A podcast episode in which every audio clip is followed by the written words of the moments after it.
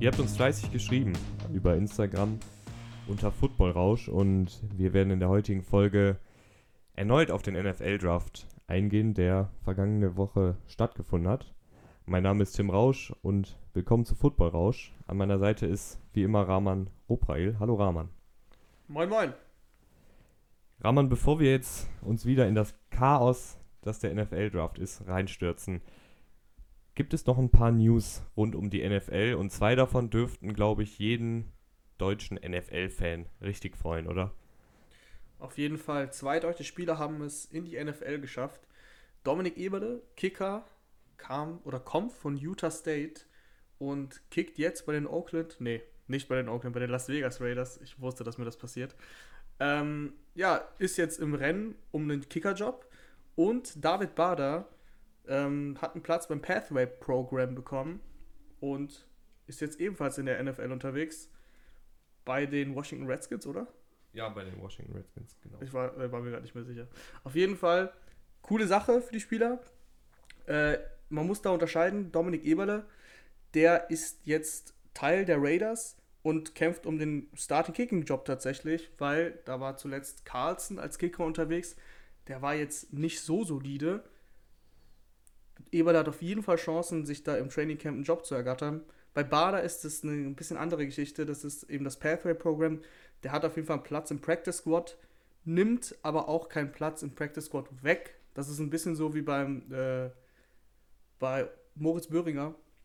Und deswegen ist halt sehr unsicher, ob der wirklich in der NFL eine Chance haben kann, aber er kann sich zumindest beweisen. Rahman, aber ich finde, es gibt, glaube ich, auf jeden Fall keinen besseren Ort als Las Vegas, oder? Für den NFL-Start. Ja, das ist natürlich krass, da muss er sich aber, da darf er sich nicht davon ablenken lassen. Also schön aufs Kicken konzentrieren. Ja, wer weiß, also wenn er da das, das Rookie-Gehalt direkt auf den Kopf haut oder vielleicht sogar verdoppelt. ja, erstmal ins Casino, rot oder schwarz. Aber David Bader, ich habe ja mit dem ein Interview gemacht auf ran.de, könnt ihr das nachlesen.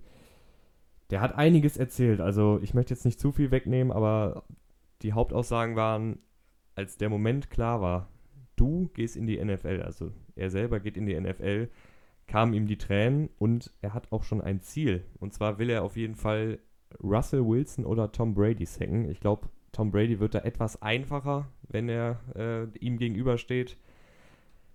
Aber das würde ich ihm, ihm auf jeden Fall wünschen. Also, das wäre der Wahnsinn, wenn da ein deutscher NFL-Profi Tom Brady mal kurz umnietet. Also, da gibt es, glaube ich, nichts Schöneres.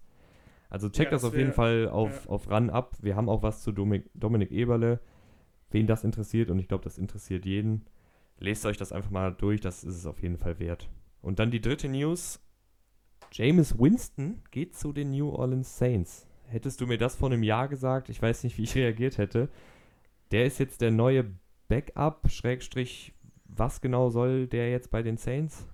Ja, im Endeffekt gestehen sich die Saints ein, dass, also irgendwie auch nicht, weil, weil sie Taysom Hill ja jetzt verlängert haben für zwei Jahre und 21 Millionen, aber irgendwie gestehen sie sich dann auch ein, dass Taysom Hill kein richtiger Backup-Quarterback sein kann, beziehungsweise ich glaube eher, dass es ähm, dazu dienen soll, das Risiko zu minimieren, weil Taysom Hill in seiner Rolle kann sich natürlich viel leichter verletzen als ein normaler, regulärer Backup-Quarterback. Deswegen brauchst du als Saints unbedingt noch einen Quarterback. Dass es jetzt James Winston ist, ist natürlich krass. Also, James Winston hat Starter-Potenzial, das, das, wissen wir alle. Auch wenn er letztes Jahr wild war, der hat trotzdem über 5000 Yards geworfen. Also, der hat definitiv Starter-Potenzial. Und jetzt hast du halt James Winston zusammen mit Drew Brees und Taysom Hill völlig verrückt. Und ich denke auch, dass James Winston, wenn da alles glatt läuft, und der einen echt guter, äh, guten Job als Backup macht, dann halt Drew Brees ersetzt. Vielleicht im nächsten Jahr, vielleicht aber auch erst in zwei Jahren. Jetzt haben die mit James Winston natürlich die Interception-Maschine, aber Taysom Hill, für alle, die ihn nicht kennen, und ich glaube, jeder kennt ihn, weil das ist so ziemlich einer der NFL-Lieblinge, würde ich mal behaupten. Also den nicht zu feiern geht, glaube ich, gar nicht. Der, der spielt Tight End, der spielt Fullback, der spielt Running Back, der spielt Quarterback, der spielt Special Teams. Wahrscheinlich äh, fettet er nach den Spielen auch noch die Footbälle auf. Ich weiß es nicht genau. Aber der macht alles. Also, das ist so die Allzweckwaffe der Saints. Findest du das dann nicht trotzdem ein bisschen zu viel? Zwei Jahre 21 Millionen für jemanden, der natürlich in seiner Rolle krass ist und auch den Defensiven wahrscheinlich hin und wieder Kopfschmerzen bereitet, weil man eben nicht weiß, was kommt jetzt, wenn Taysom Hill auf dem Platz ist. Aber ist es das wirklich wert? 21 Millionen für sowas? Ich weiß, ich mache mich wahrscheinlich jetzt wieder unbeliebt, aber ich finde, das ist es wirklich überhaupt nicht wert. Also vor allem das äh, Entscheidende ist 16 Millionen garantiert. 16 Millionen garantiert. Also du zahlst mindestens 8 Millionen pro Jahr für einen Spieler, der ja so 8 bis 10 Snaps spielt pro Spiel. Ungefähr, ungefähr diese, diese, diese Zahl, 8, 8 Millionen, das muss man sich mal auf der Zunge zergehen lassen. Das ist zum Beispiel das gleiche Gehalt, was du für einen Emmanuel Sanders zahlst, der als Wide Receiver bei den Saints der Nummer 2 Receiver ist. Also allein die Tatsache, dass du eben James Winston geholt hast, zeigt doch, dass du Taysom Hill nicht auf Quarterback eigentlich einsetzen willst. Also nicht als den regulären Quarterback, sondern immer nur diese Gimmick, diese, diese Waffe, die du halt reinbringen kannst, die, der für den äh, Überraschungsmoment sorgen kann, aber ja nicht dieser reguläre Quarterback. Und den mit so viel Geld zu boah, beholfen, das finde ich echt heftig, muss ich sagen.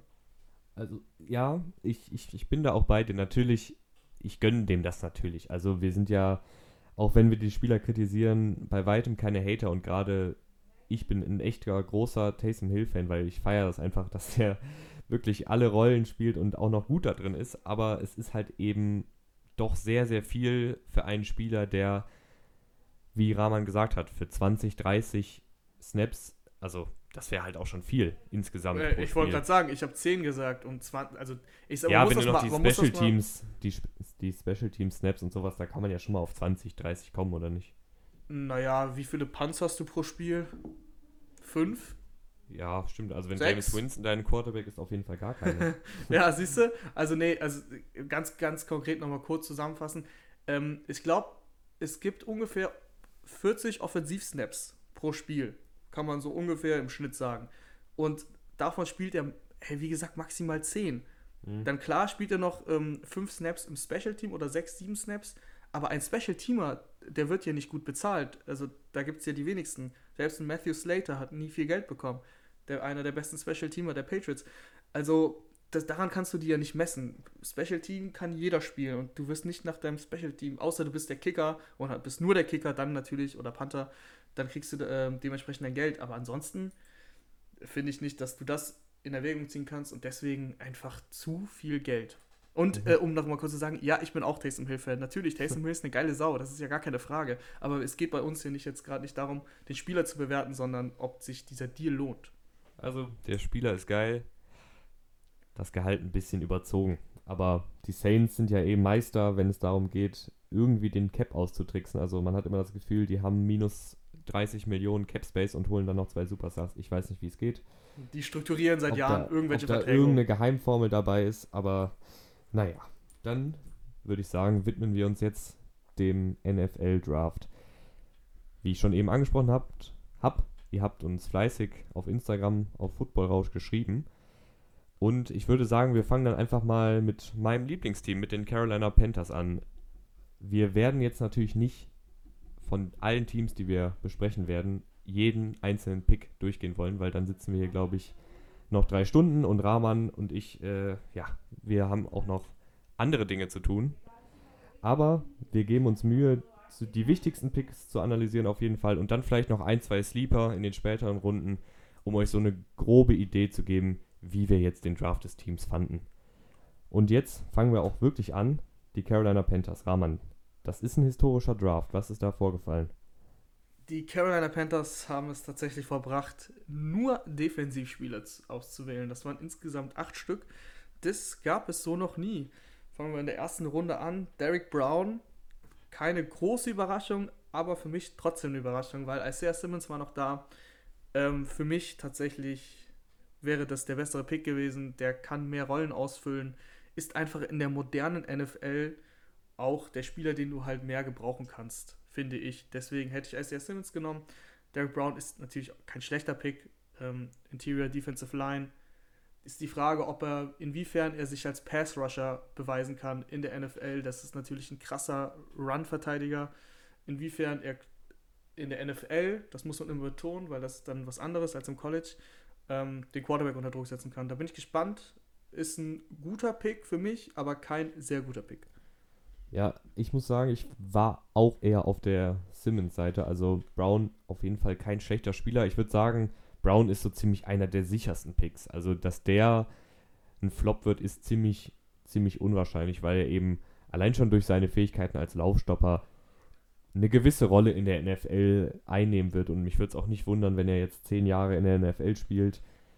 Aber es ist halt eben die Frage, kann er so ein All-Pro-Pass-Rusher werden wie ein Aaron Donald, ein Fletcher Cox, also diese richtig krassen Defensive Tackles. Das bleibt abzuwarten. Für mich wäre da auch Isaiah Simmons ein bisschen besser gewesen, weil er eben gegen die Gronkowskis, gegen die Camaras, gegen die Todd Gurleys in der Division der Panthers exzellent in der Coverage gewesen wäre. Und ich glaube nicht, dass Derek Brown hinter Gronkowski herkommt. Ähm, das sollte er besser nicht versuchen. Auch eher unwahrscheinlich, dass das im Scheme der Panthers so drinsteht. Aber generell Brown, du machst mit dem nichts falsch. Und ich kann verstehen, dass die Panthers sagen, okay, wir wollen jetzt einfach unsere D-Line um Derek Brown, um K1 Short, um Brian Burns bauen und dann jetzt noch zweite Runde Yitor Gross Matos. Das ähm, ist ein Stil. Also Stil im Sinne von, der war in jeglichen Mockdrafts eigentlich in der ersten Runde predicted. Äh, athletischer Pass-Rusher, kommt von Penn State. Den an 38 zu bekommen,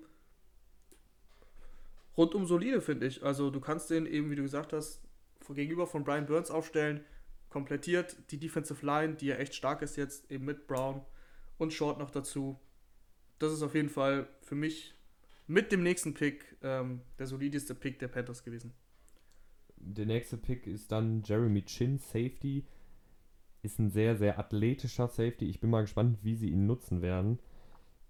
Hast du noch was da hinzuzufügen? Ich denke, äh, Eric Reed haben sie ja entlassen.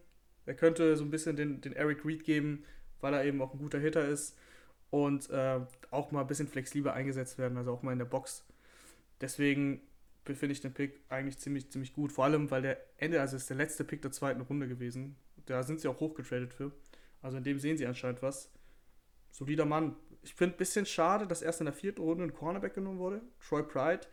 Kann ich jetzt ehrlicherweise nicht so viel zu sagen. 113. Pick. Aber ich finde, man, die Panthers hätten ruhig ein bisschen früher einen Cornerback investieren können. Ja, also das sehe ich auch so, aber ich finde, die drei Spieler vorher kann man auch vertreten. Also dann finde ich es wieder in Ordnung. Definitiv, definitiv. Ähm, also wie gesagt, Itogus Matos und Jeremy Chin sind ja gute Spieler. Zwei Spieler, die ich jetzt noch aus den späteren Runden mitnehmen würde, ist einmal Bravian Roy, die Liner von Baylor, den haben sie in der sechsten Runde geholt. Da nehme ich an, hat auch Matt Rule nochmal irgendwie beim GM Druck gemacht, weil Matt Rule kommt ja von Baylor. Und die Panthers brauchen einfach ein paar mehr dicke Jungs, die da über dem Center und über den Guards stehen und einfach den Lauf stoppen. Und das machten Bravian Roy sehr, sehr gut. Der wird jetzt nicht äh, 12 Sacks produzieren pro Saison, aber der wird dir einfach mal für, fürs erste Down, fürs zweite Down kannst du den reinschmeißen und du weißt, dass der dicke Junge den Running Back umnietet, wenn er die Chance kriegt. Und dann haben wir noch Kenny Robinson, Safety, fünfte Runde. Rahman, was ist mit Kenny Robinson? Was ist das für ein Typ? Ich könnte jetzt irgendwas sagen, ich habe keine Ahnung, wer das ist. ja, da, da sieht man wieder. Deswegen, deswegen. es geht ja nicht nach dem vielleicht. Skript, aber Kenny Robinson, bei dir macht jetzt wahrscheinlich gleich Bling. Das ist der Mann, der über die XFL gekommen ist. Ah, okay. Uh, wow, da musst du mir jetzt aber auf die Sprünge helfen. Warum wird er denn im Draft ausgewählt, wenn er über die XFL kommt? Ähm, Kenny Robinson wurde 2000. Boah, ja, okay, jetzt, jetzt, bevor ich jetzt hier euch was Falsches sage Kenny Robinson hat auf jeden Fall ähm, am College gespielt und wurde dann da rausgeworfen, weil er wegen ähm, Schulproblemen eben nicht mehr da für die Uni spielen konnte. Also er hat für West Virginia gespielt und dann ist er eben okay, zu den heißt, ja. St. Louis Battlehawks gegangen, hat da auch gespielt in der XFL und jetzt wird er halt gedraftet, weil er noch eligible ist. Ja, genau. Das wollte ich gerade nämlich. Ah, okay, der ist also noch eligible. Dann macht das Sinn. Coole Geschichte. Bin ich mal gespannt, weil wie gesagt, ich habe mich ja gerade geoutet. Kenny Robinson ähm, sagt mir bisher nichts, aber mal sehen, ob er sich, ich meine, fünfte Runde, 152er Pick, da muss es erstmal in den Kader schaffen. Ne? Das, das müssen wir abwarten. Aber in der Defense, ich meine, du hast nur Defen Def Defensivspieler gepickt, da kann, hat auf jeden Fall Chancen, in den Kader zu kommen.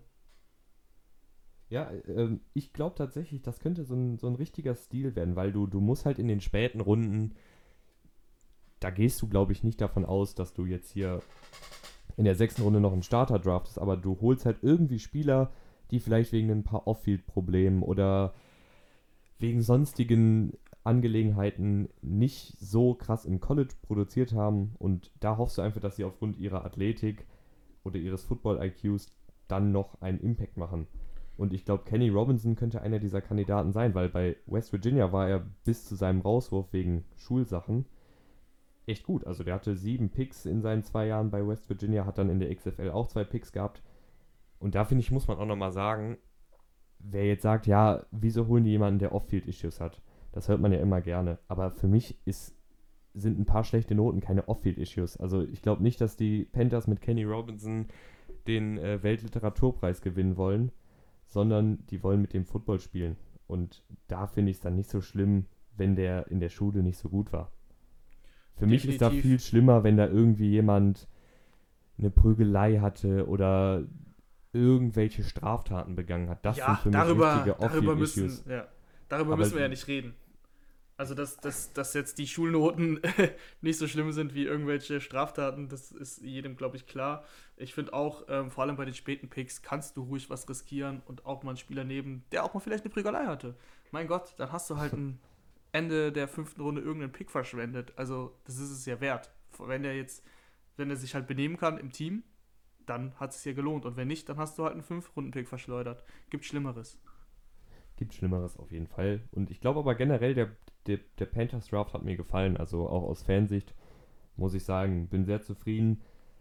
Da sind zwar kein einziger Offensivspieler dabei, aber das brauchen die Panthers auch nicht so dringend wie Defensive. Das hatten wir auch äh, vor dem Draft besprochen, dass da die Defensive viele, viele Lücken hatte und die sind jetzt, glaube ich, echt gut gestopft und zusätzlich hast du noch ein paar Spieler, die ein bisschen Upside haben, also ein bisschen Potenzial haben, die dann vielleicht in ein, zwei, drei Jahren aufblühen können. Man weiß es ja nicht. Und ich glaube gerade, dass Matt Rule auch viel auf junge Spieler setzen wird. Das war ja immer bei Ron, Ron Rivera so ein Kritikpunkt, dass er eben den Rookies nicht so viel Spielzeit gegeben hat. Und ich glaube gerade, dass Rule da einfach Brown, Gross Matos und Chin und vielleicht auch Pride und Robinson, man weiß es ja nicht, äh, an Tag 1 aufstellen wird. Also da bin ich sehr gespannt. Und äh, das erste Mal seit Monaten wieder ein bisschen optimistisch bei den Panthers. Selbst nach der McCaffrey-Verpflichtung warst du nicht so optimistisch, oder wie? Nicht Verpflichtung, sondern Vertragsverlängerung. Äh, nee. Da war ich dann noch sauer wegen, wegen äh, Cam Newton. Na gut, dann, äh, dann genug Panthers und fahren wir fort, würde ich sagen. Colts habe ich mir okay, aufgeschrieben. wir springen zu den Colts. Ja. Die Colts haben. Achso, Willst du? Ja, ja dann mach ja, du. Rahman, bitte. Okay. Also, ähm, Colts Draft, das waren auch sehr viele Picks, gehen wir jetzt auch nicht, wie gesagt, auf jeden ein, aber es waren, ich finde, sehr interessante Picks teilweise dabei. Ähm, es gab keinen First-Round-Pick, weil der ist ja draufgegangen für DeForest Buckner. Kann Deswegen man kurz sagen, hat es sich das gelohnt, DeForest Buckner für einen First-Round-Pick? Sind wir da Fans von? Ja, ne? Ähm, jein, ich finde es schwierig. Doch. Ja, lass mich ja ausreden. Guck mal, was ist das, was ist das Schöne an einem First-Round-Pick? Kannst du mir das kurz sagen? Ähm, äh, geringer, geringere Vertragskosten. Genau, geringe Vertragskosten und ein junger Spieler. Ein junger, unverbrauchter Spieler, relativ unverbraucht. Ähm, ja. ja. und dann hast du halt, da gibst du halt, natürlich kriegst du einen Buckner, der ja echt richtig starker Spieler ist, richtig starker Spieler für die Defensive Line, ist auch nie der Coach gewesen, also echt an sich top. Ne? Das Problem ist halt so, du gibst ihm halt auch sofort irgendwie so 85 Millionen für fünf Jahre und wenn du dann siehst, an 13 hättest du einen Kinlaw bekommen können zum Beispiel, den haben ja die Niners genommen, ebenfalls Defensive Line und der verdient halt dann über vier, fünf Jahre 20 Millionen. Und jetzt muss man sich überlegen, sind es die 60 Millionen mehr wert? Klar ist Kinlaw natürlich ein viel größeres Fragezeichen, weil den haben wir noch nie in der NFL gesehen. Deswegen, ich sage ja auch nicht, dass ich kein Fan davon bin. Ich habe ein Jein gesagt. Hm. Ähm, ja, deswegen finde ich es ein bisschen schwierig, aber prinzipiell ist natürlich Forrest Buckner ein totales Upgrade für die Colts. Okay. Aber jetzt gehen wir mal, weiter. ja, jetzt machen wir weiter. Sie hatten keinen Erstrunden-Pick, wie gesagt, deswegen fing es erst in der zweiten Runde an. Da hatte man irgendeinen Trade mit den Washington Redskins gehabt, deswegen haben sie an zwei gepickt. Das war jetzt nicht im Draft, sondern im letzten Jahr oder so. Deswegen hat man den zweiten Pick in der zweiten Runde gehabt und da kam Michael Pittman Jr., Wide Receiver. Äh, ich finde, es ist ein richtig guten Pick, weil die Colts genau das brauchen gegenüber von T.Y. Hilton. T.Y. Hilton ist ja so dieser wendige Receiver, der übers Fraud Running kommt und Michael Pittman ist halt ein Spieler, der mit seiner breiten Masse und mit seinem Körper eben den Ball am höchsten Punkt fangen kann. Und es ist ein gutes Gegenstück. Ja. Äh, Siehst du genauso? Ja, ich äh, finde, das ist, passt auch ganz gut, weil du hast jetzt Philip Rivers, du gibst dem jetzt mit T.Y. Hilton, wie du gesagt hast, diese schnelle Anspielstation. Du hast noch Paris Campbell von letztem Jahr, auch ein richtig, richtig flotter Wide Receiver. Und jetzt holst du eben Michael Pittman, 1,93 Meter, 100 Kilo. Das ist dann so ein bisschen der Mike Williams der Chargers sozusagen. Und ich glaube, da hat dann Rivers auch echt äh, Vergnügen mit denen, würde ich mal behaupten. Wenn du da drei gute Anspielstationen hast. Und dann haben sie jetzt ja noch jemanden, der ihn vielleicht noch ein bisschen mehr entlasten kann. Das ist äh, auch ein sehr spannender Pick. Jonathan Taylor, Running Back, äh, gilt oder galt als der beste Running Back der Klasse, was das reine, der reine läuferische Aspekt angeht. Also unglaublich agil, äh, hat super gute Cuts, super gute Juke-Moves drauf. Also der als Runner ist schon sehr nett anzusehen und ähm, erinnert fast so ein bisschen an Ezekiel Elliott. Letztes das Jahr 2000 Yards, davor das Jahr 2200 Yards und davor das Jahr 1977 Rushing Yards. Also der Mann ist wirklich über Mann und Maus gelaufen bei Wisconsin. Ja, und was sagt uns das? Das sagt uns, dass dieser Mann auch schon sehr, sehr oft den Ball getragen hat. Also der kommt mit einer schon sehr hohen Anzahl an Touches in die NFL. Das ist bei Running Backs immer ein bisschen problematisch.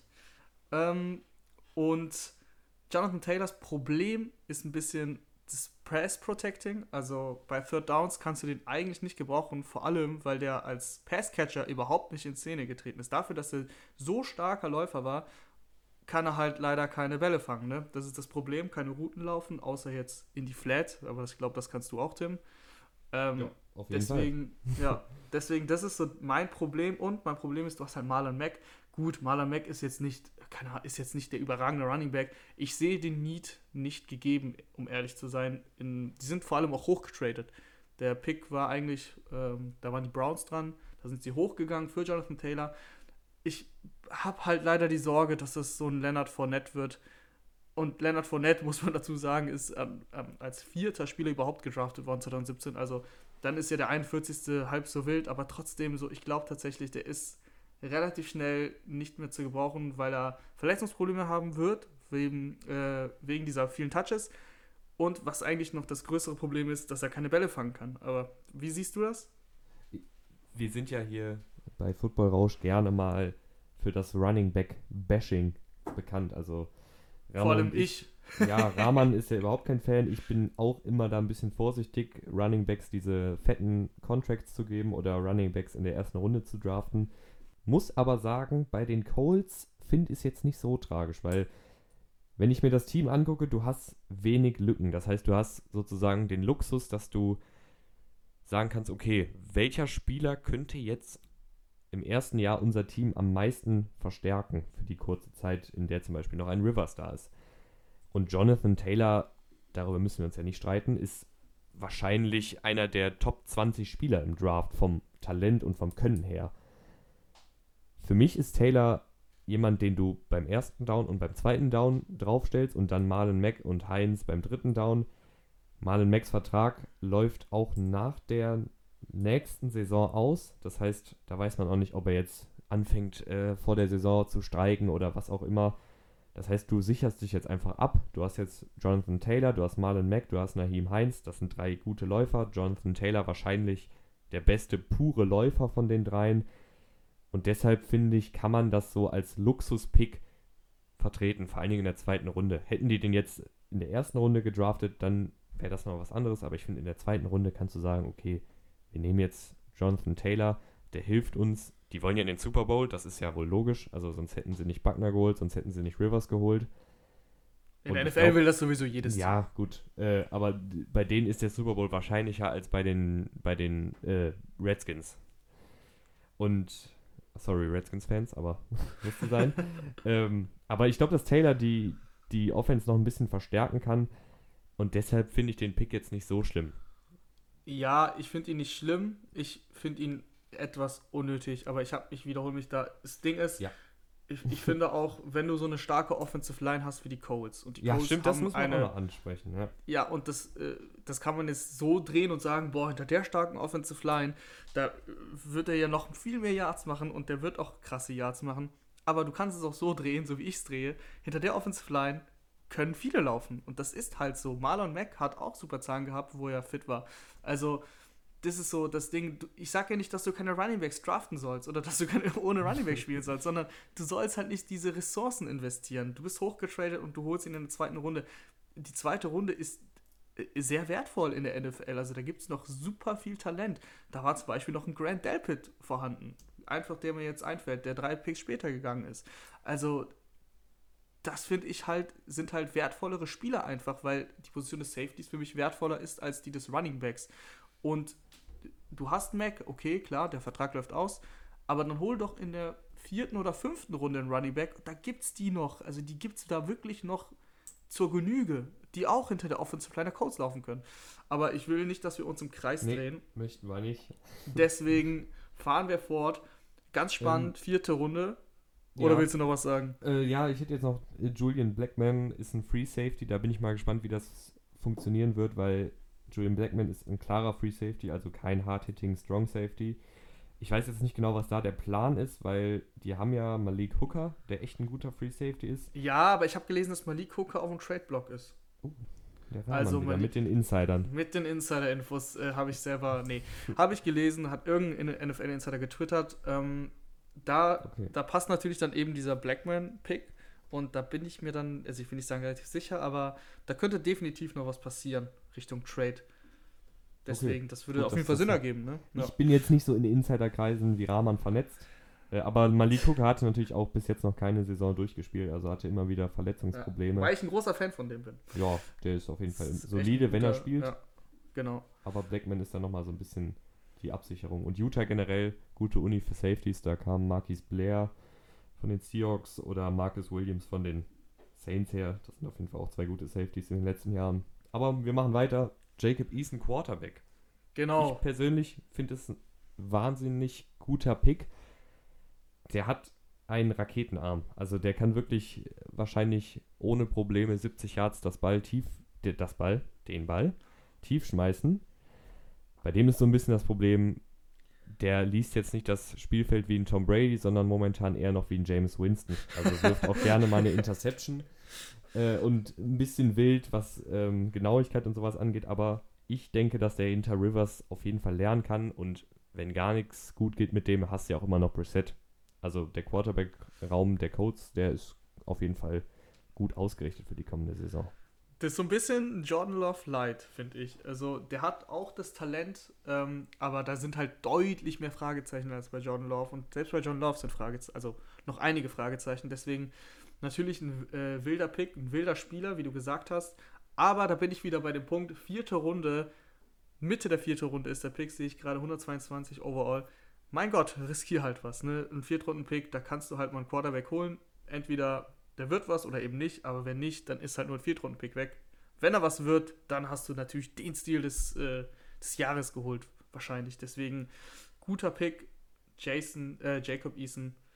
Ähm, ansonsten ist dir noch was Spannendes aufgefallen bei den. Nee, ich würde ich würd da jetzt vielleicht einfach mit dem Team weitermachen, das mit den Colts getauscht hat. Und zwar mit den 49ers.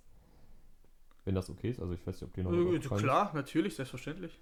Ähm, die 49ers hatten nur fünf Picks. Die hatten aber dafür zwei in der ersten Runde und haben sich Javon Kindler geholt. Da hatten wir ja gerade schon mal kurz angerissen. Ist so das, ist so der DeForest Buckner Ersatz, also ein guter Defensive Tackle, der auch als Pass Rusher sehr, sehr gut ist. Viel mehr kann man dazu, glaube ich, auch nicht sagen, oder? Ähm, zum Spieler nicht, aber zu den 49ers. Ich war leider, also ich war nicht begeistert. CD Lamb war noch zu haben, logischerweise, weil der ist erst an 17 gegangen. Kurze Anmerkung, Ich- ich, hatte Kindler in meinem Mockdraft. Nur Das so. wollte ich wollte dich auch gerade so- noch loben. Ich Ach so, wollte dich auch ja. gerade noch loben, das wollte ich auch noch sagen, das habe ich in Erinnerung. das habe ich nämlich, als, als du es gesagt hast, weiß ich noch, da haben Mike und ich, wir haben uns beide aufgeregt und ähm, waren beide der Meinung, dass sie eher eben den Wide Receiver holen. Gut vorhergesehen. Ich finde halt, das habe ich aber auch schon in der Folge gesagt, du hast eine super starke Defensive Line. Du brauchst nicht vier First-Round-Picks für die Defensive Line. Dann doch lieber deine Receiving Squad. Die haben das Receiving Squad ja schon verbessert. Darauf komme ich ja gleich mit dem nächsten Pick. Aber ich hätte halt einen CD Lamp da gesehen. Äh, ansonsten, Kinlaw ist ein starker Spieler und die haben eine brutale Defensive Line. Also, die war letztes Jahr mit Buckner natürlich vielleicht ein Ticken besser, aber mit Kinlaw hast du das Potenzial, eben noch genauso stark zu sein. Wäre dann nochmal das ganze Argument, ob die Tackle oder Wide Receiver sich anhören will, das wollen wir jetzt, glaube ich, nicht nochmal 10 Minuten führen. Der kann auch nochmal in die alte Folge reinschalten, weil da haben wir ja prinzipiell so getan, als würde Kinder zu den 49ers gehen und siehe da, es ist tatsächlich so passiert. Also Props an mich. Auf jeden Fall, auf jeden ähm, Fall. Aber hast du den nächsten Pick auch so gesehen? Nee, nee, Brandon Ayuk hatte ich nicht. Wide Receiver, Brandon Ayuk geht zu den 49ers und zwar mit einem Uptrade und da fängt wieder ein Problem für mich an. Also das ist so eine gute Receiver-Klasse. Das haben wir jetzt wirklich schon zu hunderttausendfach gesagt. Ja, Jeder weiß es. Ich muss nochmal sagen, es ist eine Wahnsinns-Receiving-Klasse, Leute. Zwölf Wide Receiver sind, glaube ich, in den ersten beiden Runden gedraftet worden. Das gab es so auch noch nie. Also, das zeigt dir schon alles. Zwölf. Ähm, und dann musst du von 31 auf 25 hochtraden, gibst damit einen Viertrunden-Pick ab und die 49ers haben ohnehin sehr wenig Picks gehabt. Also, das tut dir schon ein bisschen weh, finde ich. Und holst Brandon Ayuk. Ja, Brandon Ayuk ist ein starker Spieler, passt perfekt ins Scheme. Deswegen Kyle Shanahan der ist ja sowieso detailverliebt und hat halt Brandon Ayuk sein Spielzeug gesehen in der Offense, dem Debo Samuel das perfekt reinpasst, eben, äh, weil er eben Yards nach dem Catch kreieren kann. Daher passt er natürlich super gut da rein. Ich finde etwas äh, unnötig den Uptrade, aber dass sie einen Wide Receiver brauchen, das war klar. Ja, den haben sie dann ja auch nochmal in der siebten Runde geholt, Jaron Jennings. Der ist für mich eigentlich ein ganz guter Spieler, aber ich habe bei dem, das ist halt auch ein Siebtrunden-Pick, da erwartet man nicht viel. Aber ich habe bei dem ein bisschen Angst, dass das in der NFL nicht ganz so gut klappt wie am College. Also der hat fünf Jahre am College gespielt bei Tennessee, also sehr, sehr, sehr, sehr erfahren. Äh, letztes Jahr dann auch an die 1000 Yards gehabt. Aber der ist beim Combine leider äh, eine 4-7-2 gelaufen und ich glaube, das könnte in der NFL dann ziemlich schwierig werden. Weil die meisten. 4-7-2 als Wide Receiver. Ja, leider. Ja, das ist, äh, wow. okay, ja, aber Siebtrunden-Pick, das ist äh, sowieso die pure Lotterie. Ich glaube, also wenn, wenn Kyle Shanahan Wide Receiver holt, egal wann, dann sieht er irgendwas in dem, in seinem System, dass er da funktionieren kann. Deswegen, ich bin, da bin ich echt gespannt auf den Siebtrunden-Pick Wide Receiver, der eine 4-7 läuft, ob er der in dem Scheme von Shanahan funktionieren soll mit Debo Samuel und Ayuk. Schwierig man weiß es nicht, also vielleicht sieht er ja auch in ihm einen Titan, weil er ist halt eben 6 Fuß 3, 215 Pounds. Äh, aber mit 472 kannst du auf jeden Fall als Outside Receiver in der, NF, in der NFL nicht überleben, weil das ist einfach zu langsam. Ähm, aber mal sehen. Ich glaube, glaub, im Training äh, ist er sogar Sherman noch schneller. Ja. Und der ist jetzt auch nicht mehr der Jüngste. Und dann würde ich sagen, machen wir jetzt weiter mit den Miami Dolphins die hatten ja dieses riesen Arsenal an Picks. Und ich finde, bevor wir jetzt auf die Dolphins eingehen, muss man sagen, die Dolphins konnten gar nicht den Draft verkacken. Also, also ich weiß nicht, wen die, die hätten dann irgendwie in der, am, an fünfter Stelle einen Longsnapper nehmen sollen, um da irgendwie was zu verscheißen in dem Draft. Also du verbesserst dich automatisch. Ich muss sagen, wenn ich mir den Dolphins Draft angucke, ich finde, da war zum Teil noch ein bisschen mehr drin. Also ich finde den Tour-Pick richtig gut. Also Tua Tango Valoa von Alabama, Quarterback an fünfter Stelle zu den Dolphins. Hoffentlich, wenn er gesund wird, der das Gesicht für die Dolphins die kommenden 10, 15 Jahre. Dann muss ich aber sagen, Austin Jackson und Noah Igbinorgene haben mir jetzt nicht so gefallen in der ersten Runde. Offensive Tackle war ein klarer Need bei den, bei den Dolphins. Den haben sie mit Austin Jackson erfüllt. Aber Austin Jackson finde ich auch etwas overdrafted. Da hätte mir andere Spieler deutlich besser gefallen. Zum Beispiel Josh Jones, der in, erst in der dritten Runde gewählt wurde. Aber den hätte ich da tatsächlich eher gesehen. Ähm, und nur Igbignobine oder wie man den ausspricht. Ja, dafür bräuchten wir jetzt wieder Mike, der alte Sprachexperte. Äh, ja, also Cornerbacks, hast du so schön gesagt, kann man nicht zu viel haben. Aber warum hast du denn, also warum bezahlst du Byron Jones und hast Savian Howard, fast das stärkste Cornerbacks-Duo der Liga tatsächlich, und holst dann noch mit deinem letzten Erstrunden-Pick noch einen? Nur damit der in das Slot spielt? Also, weiß ich nicht. Ich finde, du brauchst zwei starke Outside-Corner, die haben sie. Und danach würde ich jetzt nicht die krassesten Ressourcen, die ich habe, da rein investieren. Deswegen ein äh, paar Fragezeichen bei mir. Die äh, Dolphins haben dann weitergemacht mit Robert Hunt. Auch für die Offensive Line finde ich einen grundsoliden Pick. Die Offensive Line hatte Schwächen, nicht nur auf Tackle. Also der, ich glaube, ich glaub, dass Hunt als äh, Guard auch auflaufen kann. Und ähm, ansonsten Raekwon Davis fand ich noch ganz cool. Defensive Liner, ähm, auch aus Alabama. Finde ich grundsoliden Spieler, Ende der zweiten Runde bekommen. Aber ich weiß, was du meinst, wenn du sagst, dass du dir da vielleicht ein bisschen mehr erhofft hättest. Ich hätte zum Beispiel einen Xavier McKinney da gesehen, der. Oder einen Grant David in der. Genau, die beide, die beide relativ weit gefallen sind. Also ähm, Xavier McKinney wären 30 noch, beide wären an 30 noch zu haben gewesen. Äh, Delpit sogar noch an 39 auch noch zu haben, wo sie ja auch gepickt haben. Deswegen, ja, haben sie vielleicht etwas versäumt. Aber welchen Pick ich dann wieder richtig gut fand, war der Curtis Weaver Pick, ganz am Ende der, der fünften Runde. Der ist jetzt nicht der größte, der ist nicht der schnellste, aber irgendwie hat er einfach ein Näschen für den Quarterback. Ähm, du hast bei Boise State hat er gespielt, da hat er in drei Jahren 47,5 Tackles für Raumverlust und 34 Sacks gemacht. Das sind echt, echt starke Stats. Und mir ist dann auch manchmal egal, ob er jetzt beim Combine eine 4-7 oder eine 4-9 läuft.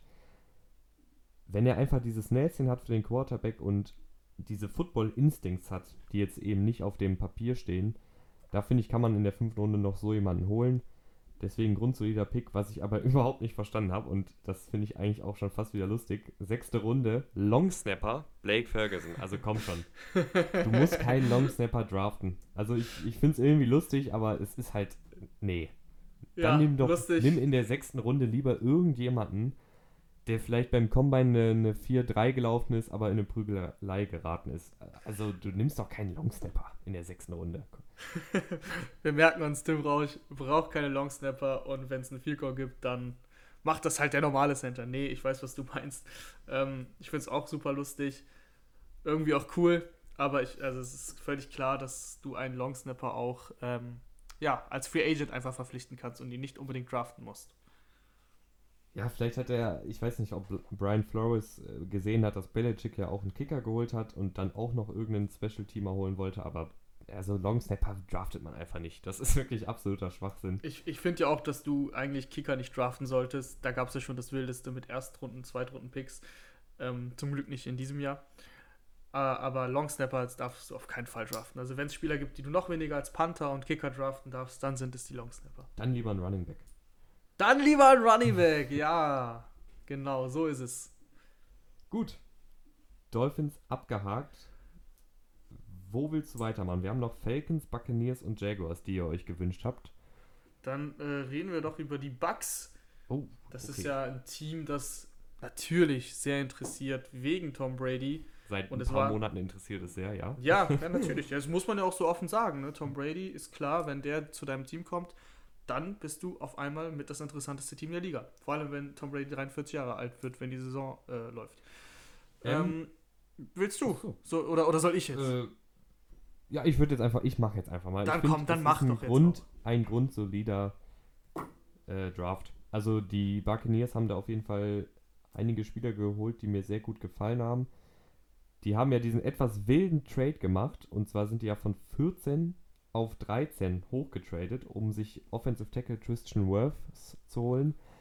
Da haben sich einige zum Zeitpunkt des Trades gefragt, wieso zur Hölle traden die jetzt mit den 49ers, wenn die gar keinen Offensive Tackle brauchen. Aber, wie sich herausgestellt hat, hat ist ja Joe Staley zurückgetreten, der Left Tackle der 49ers. Und man munkelt, dass die Buccaneers da irgendwelche Infos erhalten haben, dass der eventuell zurücktreten könnte und wollten wahrscheinlich kein Risiko eingehen, dass die 49ers sich den Worths dann wegschnappen. Ja, da muss Deshalb, ich aber dazu sagen, ähm, das kann ich mir nicht vorstellen, weil klar, Staley ist einen Tag später dann eben zurückgetreten, aber, oder zwei Tage, aber warum sollten denn die 49ers, wenn sie jetzt gewusst haben, dass Staley zurücktritt, denn für einen Viertrunden-Pick eben sagen, okay, sie haben eben einen Viertrunden-Pick bekommen für diesen einen Spot, den sie runtergegangen sind. Äh, wieso sollen sie das machen? Dann sagen sie doch, wir holen Tristan Wirfs, weil, hey, Staley tritt, tritt zurück. Also, das ist doch, das wird für mich ehrlich gesagt keinen Sinn ergeben. Das machen ja, vielleicht, die nicht nur Vielleicht hatten die da auch schon das, das, den Deal mit Trent Williams, den sie sich dann geholt haben. Das also, äh, denke ich halt eher. Redskins zu den 49ers getradet während des Drafts. Das geht ja manchmal ein bisschen unter, aber auf jeden Fall ein Pro Bowl Tackle zu den, zu den 49ers, der nahtlos Staley ersetzen kann. Genau, und äh, meine Infos dazu, meine unfassbaren Quellen. ähm, also meine Infos waren, äh, dass es Teams wohl gab, die eben mit den 49ers traden wollten.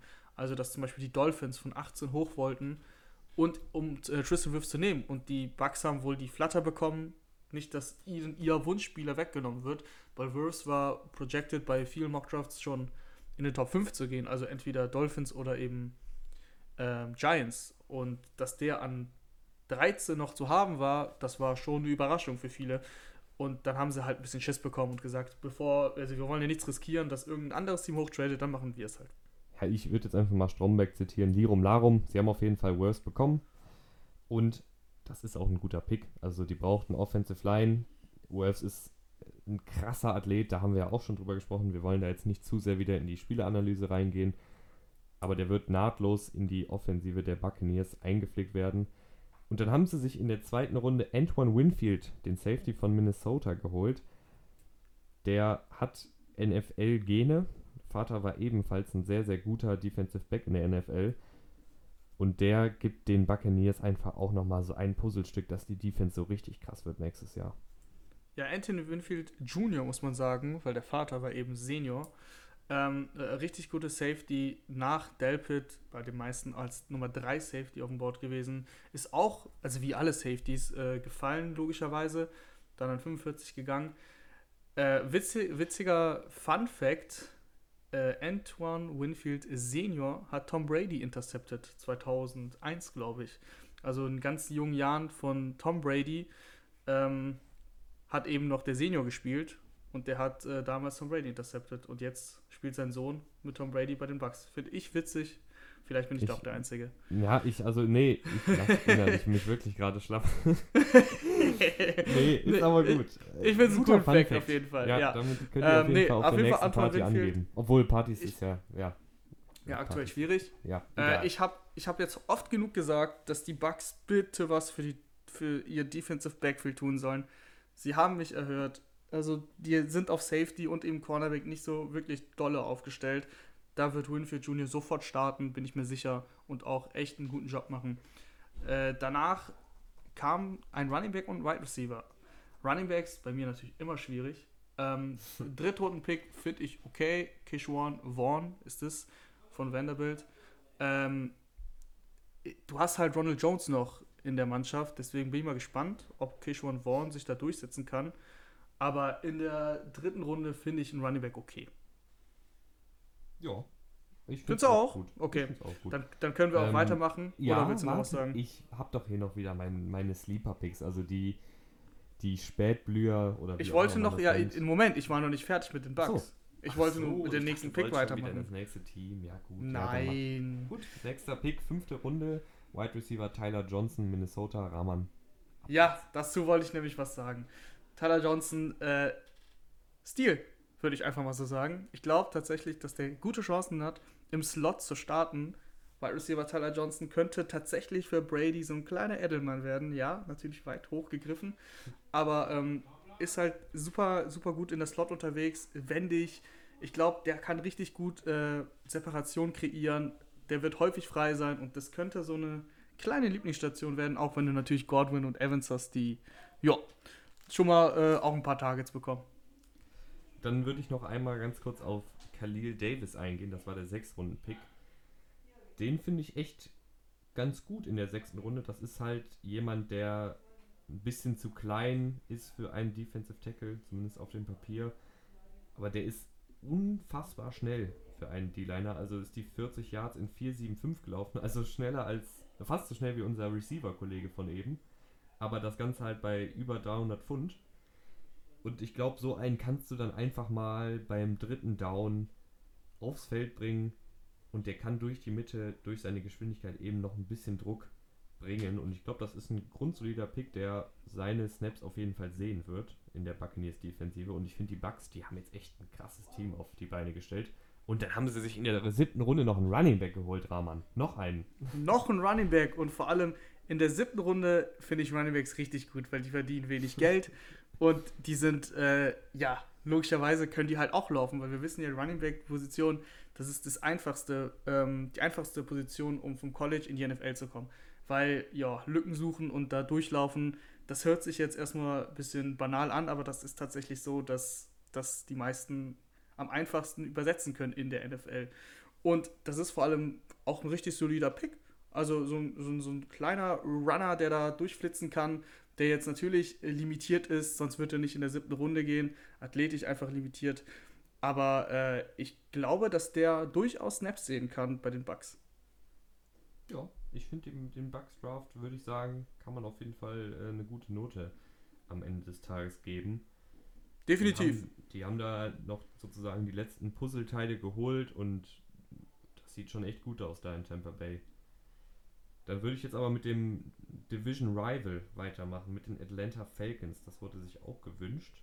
Die hatten ebenfalls nicht ganz so viele Picks, sechs insgesamt. Ich würde es einmal kurz durchgehen. Erste Runde Cornerback AJ Terrell von Clemson. In der zweiten Runde Defensive Liner, eher ein Defensive Tackle, Marlon Davidson. In der dritten Runde Center Matt Hennessy. Dann noch in der vierten Runde ein Linebacker und ein Safety und dann in der siebten Runde unverständlicherweise einen Panther. Ich weiß nicht, warum man Special Teams heute draftet. Aber ich würde mich da jetzt bei den Falcons auf die ersten drei Picks konzentrieren. Was kannst du uns zu AJ Terrell sagen? Ich kann erstmal sagen, Schande über die Falcons, dass sie nicht CD Lamb genommen haben. Also, der fällt, der fällt, der fällt. Und ich weiß, du hast Julio Jones und Kevin Ridley, aber Julio Jones wird auch nicht jünger. Und dann hast du diesen traumhaften Receiver und du holst dir AJ Terrell. AJ Terrell erfüllt sofort ein Need, weil du hast Desmond Trufant im Endeffekt entlassen. Du brauchtest einen Cornerback. Der passt halt in das Scheme rein, weil der ein sehr guter Cover 3 Corner ist und die äh, Falcons spielen halt eben diese Cover 3 Zone. Ähm, daher passt er halt direkt ins System rein. Deswegen verstehe ich, dass du ihn nimmst. Ich hätte mir an der Stelle eben Lamp gewünscht, weil der halt einfach zu weit gefallen ist und der der beste Spieler, also für mich mit Abstand der beste Spieler available war. Ähm, ansonsten kann ich zu AJ Ter Terrell jetzt nichts Schlechtes sagen. Athletischer Corner, der wie gesagt ins, ins Scheme passt. Dann würde ich mal mit Marlon Davidson weitermachen. Die Falcons brauchten auf jeden Fall noch. Die haben jetzt zwar Grady Jarrett und wenn. Moment. Jetzt bin ich gerade einen Moment aus dem Konzept geworfen worden. Ist die Seite mit den Fal Falcons Stats weg? Ja, die Seite mit den Falcons Stats ist weg. Und jetzt äh, schwimme ich hier gerade ein bisschen, weil mir der zweite Defensive Tackle fehlt. Ja, jetzt muss man ein bisschen improvisieren. Ja, jetzt steht hier aber, ich dachte, die hätten noch einen Interior Lineman geholt. In der, in der Free Agency oder was? Ja, ich dachte, neben Grady Jarrett wäre da noch jemand. Vielleicht hast du vorhergesehen, dass Marlon Davidson da sein wird. Stehe ich ja wirklich gerade auf dem Schlauch, das ist nicht gut. Naja, auf jeden Fall Marlon Davidson ist in erster Linie ein guter Laufstopper und ich glaube, das brauchen die, die Falcons einfach. Die haben jetzt eine echt gute D-Line mit außen Dante Fowler, den sie sich von den Rams geholt haben. Und dann das ist richtig. Finley, den sie gedraftet haben vor einigen Jahren. Jetzt haben sie noch. Ach, da ist er ja, Tyler Davidson. Tyler ja, Davison, den habe ich wir, gesucht. Jetzt haben wir Von- ihn. Auch so ein Laufstopper, das heißt, du hast jetzt mit Marlon Davidson und Tyler Davison zwei gute Laufstopper, mit Grady Jarrett jemanden, der auch noch den Passer aus der Mitte rushen kann. Und das sieht jetzt in der D-Line auf jeden Fall deutlich besser aus als letzte Saison. Deswegen Marlon Davidson, guter Pick. Und ich finde auch den Center-Pick in der dritten Runde echt solide, weil Alex Mack ist ein Pro Bowl Quarterback-Beschützer, aber der gute Mann ist auch nicht mehr der Jüngste. Und ich finde immer, wenn man jemanden kriegt, den man vielleicht auch mal ein, zwei Jahre auf der Bank sitzen lassen kann oder vielleicht auch als Guard aufstellen kann, man weiß es ja nicht. Ja, das wollte ich gerade sagen. Ähm, also Matt Hennessy kann auf jeden Fall auch als Guard spielen. Das können die meisten Guards können als Center spielen und die äh, jeder Center kann natürlich auch als Guard spielen, weil Interior Line besteht eben aus Guard und Center. Ähm, kann er definitiv spielen und die äh, Falcons hatten, finde ich, Probleme in der vergangenen Saison häufig eben was den gegnerischen Pass Rush betrifft. Also die O-Line war halt nicht so stabil. Äh, definitiv eine Verstärkung. Äh, perspektivisch kann er Mac ersetzen, aber du kannst den auch so schon starten lassen, wenn Lindström zum Beispiel, der momentan als Guard spielt und auch ein ehemaliger Erstrunden-Pick ist, nicht überzeugt, was bisher in der ersten Saison jetzt, also in der vergangenen Saison, das war seine erste Saison, war das eher schwierig. Ähm, wenn er weiterhin Probleme hat, wirfst du halt mit Matt Hennessy rein. Warum nicht? Ja, im Idealfall ist das halt so ein typischer Pick. Der spielt jetzt die ersten zwei Jahre vielleicht auf Guard und dann, wenn Alex Mack in die wohlverdiente Footballrente geht, wird der der neue Center. Und deshalb finde ich es ein grundsolider Pick. Panther in der siebten Runde, absolute Katastrophe, aber es aber wir müssen, wir müssen über den Namen reden. Wir müssen darüber reden. Sterling, Sterling Hof Hofrichter. Hier, Sterling Hofrichter. Äh, ich habe natürlich nicht gegoogelt, wer Sterling Hofrichter ist, aber ich finde den Namen super geil. Es hört sich eigentlich an, als wäre das auch irgendein deutscher Kandidat. Ja, ja, auf jeden Fall. Deswegen, Hofrichter ist doch deutsch, also das ist doch nichts anderes. aber nicht. vielleicht Österreicher, man weiß es nicht, der Sterling. Man, man weiß es nicht. Wir, wir, leben hier auch ein bisschen in Ungewissheit. Aber ansonsten, um den Draft ein bisschen der Falcons zusammenzufassen, ähm, weder begeistert mich da jetzt irgendein Pick super krass, noch sage ich, äh, das war eine komplette Katastrophe. Ja gut, das ist der Panther in der siebten Runde. Allein weil der Sterling Hofrichter heißt, finde ich den Pick schon mal völlig gerechtfertigt. Äh, deswegen, ich, ich glaube, das ist so der durchschnittlichste Draft, den es so gibt. Also eine glatte 3. Oh, eine glatte 3. Ja, gut. Ja, das ist doch der Durchschnitt. Ja, ist ja okay. Glatte 3, ich sag nichts. So, dann Aber haben wir noch äh, ein Team, was fehlt, ne? Ja, die Jacksonville Jaguars wurden sich noch gewünscht und die Jacksonville Jaguars, ähm, das ist ja so die Gerüchteküche der NFL, finde ich. Also, was da alles abgeht bei denen mit irgendwelchen Spielern, die sich mit äh, dem Besitzer oder dem Sohn des Besitzers anlegen und allem Möglichen. Dafür war es aber eigentlich relativ ruhig bei den Jaguars. Also, ich weiß immer noch nicht genau, was jetzt der Plan mit Yannick Ngakwe ist, weil Stand heute ist er bei den Jaguars noch unter Vertrag, beziehungsweise muss noch den Franchise-Tag unterschreiben oder? Er muss ihn noch unterschreiben, er hat ihn nicht unterschrieben. Der hat auch, der wird ihn wahrscheinlich auch nicht unterschreiben. Oder er wird ihn unterschreiben, aber auch nur, weil vorher gesagt wurde, du wirst getradet. Also der wird, äh, würde ich jetzt heute meine 2 Cent wetten, kein Spiel mehr machen für die äh, Jacksonville Jaguars. Der wird definitiv getradet. Ähm, wohin? Das ist tatsächlich sehr offen. Bei den Seahawks könnte ich mir gut vorstellen. Die brauchen ja Pass Rush. Äh, ansonsten, ich finde auch, was nochmal deutlich klarer macht, dass die Geschichte vorbei ist, ist dass der 20. Pick, das war der 20 Overall, der zweite Pick der Jaguars in der ersten Runde. Clover Chason hast du einen Edge Rusher geholt und du hast ähm, Allen, Josh Allen hast du auf der anderen Seite. Das heißt, du hast jetzt drei junge äh, Pass Rusher, die, also ich meine, Ngaku war ein Drittrunden-Pick, aber der ist mittlerweile so stark, dass er quasi ein Erstrunden-Talent ist. Ähm, das heißt, du brauchst natürlich nicht drei. Das reichen zwei, Ngaku will weg. Das macht zu viel Sinn. Ja, ich würde mir allerdings wünschen, ähm, also äh, erstmal haben die Jaguars auch an neunter Stelle, bevor wir den jetzt überspringen, CJ Henderson geholt, Cornerback, bin ich ein Fan von. Der passt sehr gut auch in dieses Cover-3-System, was die Jaguars spielen. Also das ist halt ähnlich wie bei den Seahawks und da passt er einfach 1 zu 1 rein. Und dann hast du jetzt eben Clavon Chasen an 20 geholt und Clavon Chasen ist so ein Großmaul in der Defensive Line. Ähm, ich hoffe, dass die den auch zu seinem vollen Potenzial nutzen, weil du kannst den echt wie so ein, ja, wie zum Beispiel die Saints Taysom Hill benutzen.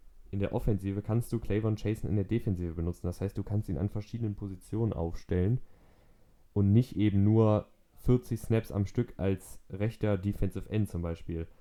Und da würde ich mir wünschen, dass die Jaguars ihn kommende Saison zum Beispiel mal auf dieselbe Seite mit Josh Allen stellen. Also da, da, da kannst du halt wirklich mitspielen. Und ich hoffe einfach, dass die Jaguars in der Lage sind, das Potenzial dann zu nutzen, weil Clavon Jason ist ein echt, echt guter Footballspieler und auch ein guter Pass-Rusher, aber in erster Linie eben ein richtig guter Footballspieler, der viele, viele Rollen einnehmen kann für die Jaguars.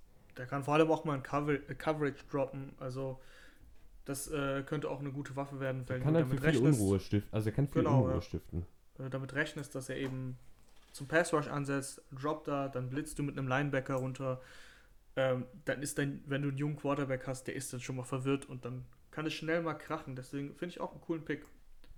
Dann haben sie sich in der zweiten Runde LaVisca Chenault geholt und ähm, ich finde, das ist ein richtig guter Pick, weil du hast zwar, du hast DJ Chark, das ist so dieser schnelle Spieler, der die tiefen Bälle holen kann. Aber Minsche ist jetzt auch keiner, der zehnmal pro Spiel tief wirft, hat jetzt auch nicht den besten Arm. Und der ist noch relativ jung. Das heißt, wenn du so einen LaVisca Chenault holst, der eben mal einen Screen Pass gut fangen kann, der einen Endaround laufen kann, der einen Jet Sweep laufen kann. Also diese ganzen kleinen Trickspielzüge, die man immer bei den 49ers oder Chiefs sieht, das hilft, glaube ich, einem jungen Quarterback extrem. Und auch da hoffe ich mir halt, dass die Jaguars da auch kreativ genug sind. Ich glaube auch, dass die Jaguars mit äh, Minshew eine Kurzpass-Offense aufs äh, Feld bringen.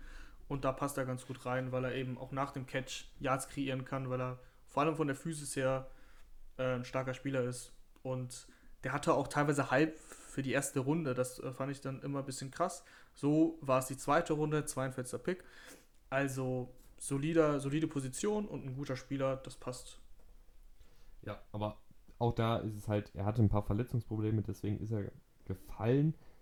Aber er ist eben 6 Fuß 1, 207 Pfund, 227 Pfund, also über 100 Kilo und läuft eine 4, 5, 8 beim Combine. Das heißt, du hast jemanden, der relativ schnell ist, aber eben auch jetzt nicht ein reiner Speedster ist, den du mal eben tackeln kannst, sondern ich glaube auch, dass der gut und gerne mal einen Cornerback noch mit sich mitzieht.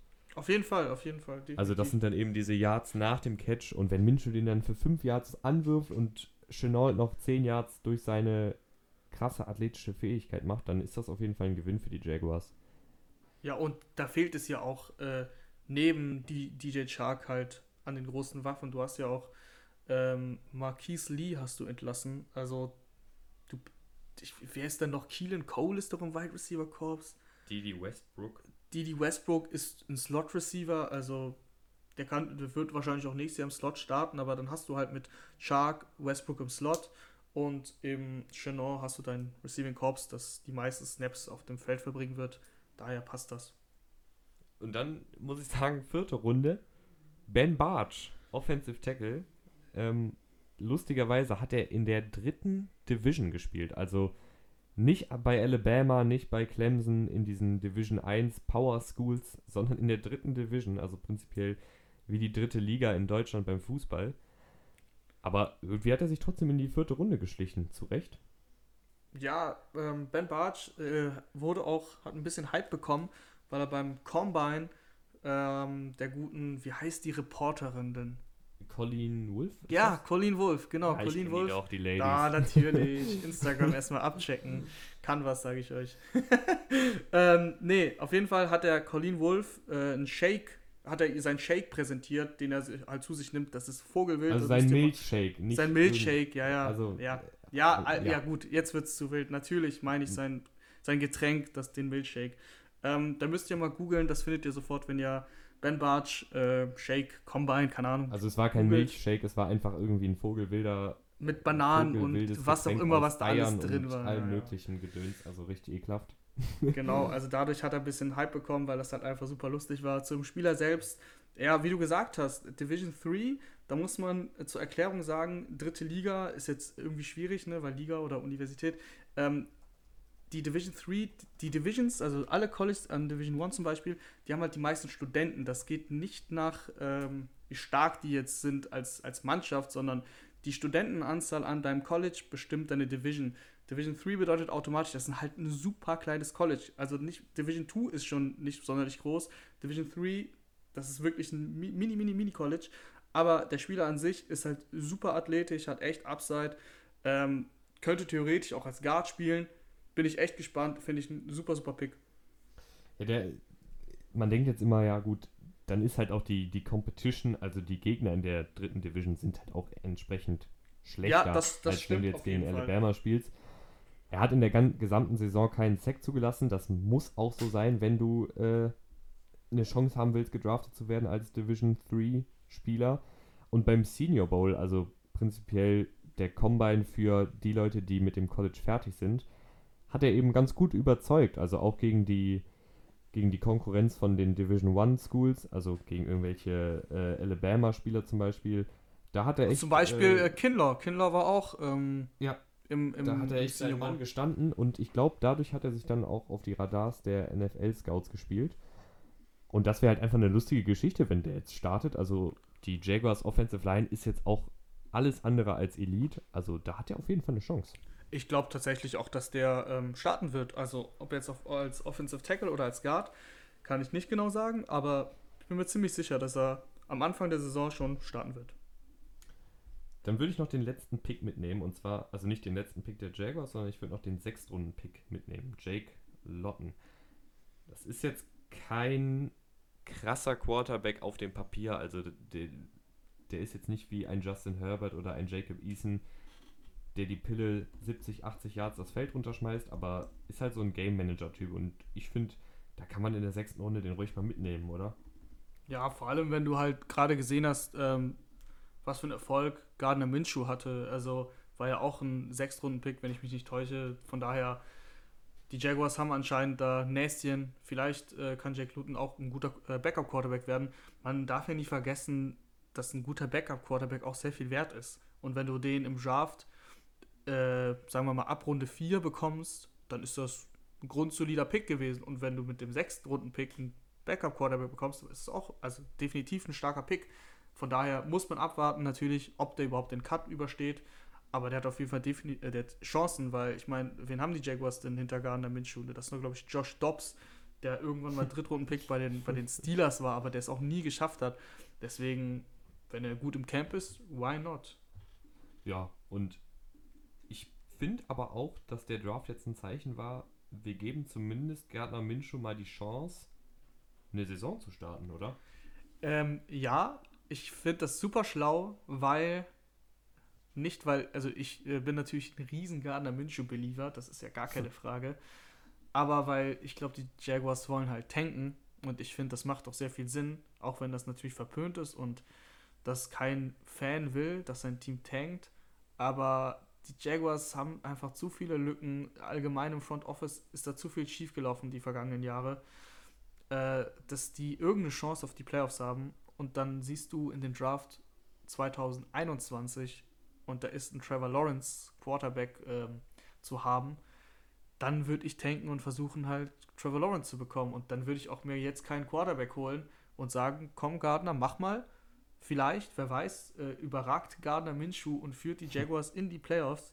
Wer weiß das schon, wenn dein Quarterback auf einmal spielt wie ein Russell Wilson, was ich jetzt nicht sage, dass das machen wird, aber wenn er es tun würde, dann sind sie auf einmal in den Playoffs und dann behältst du Gardner Minshew. Aber ansonsten, wenn du siehst, okay, Gardner Minshew ist leider nicht die Antwort auf Starting Quarterback, dann hast du sehr wahrscheinlich einen First Round, also First Overall Pick, weil die Jaguars, wie gesagt, einfach zu große Lücken haben im ganzen Team. Und dann ist halt Trevor Lawrence da und das ist ein No-Brainer.